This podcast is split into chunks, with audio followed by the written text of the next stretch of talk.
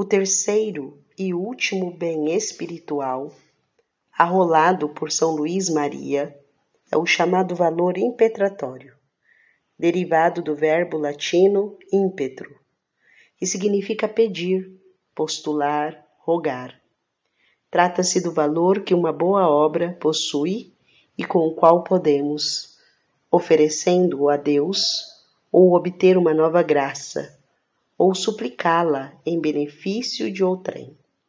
Podemos fazer sacrifícios, jejuns, rezar terços e novenas, assistir à Santa Missa, praticar, enfim, todo tipo de boas obras e pedir ao Senhor que se digne aplicar o valor delas, por exemplo, para a conversão de uma alma, para a perseverança de outra, por uma intenção particular.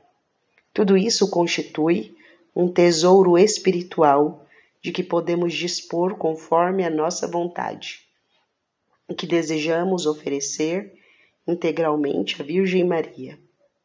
Veremos noutra oportunidade como viver essa entrega, quais suas consequências e vantagens.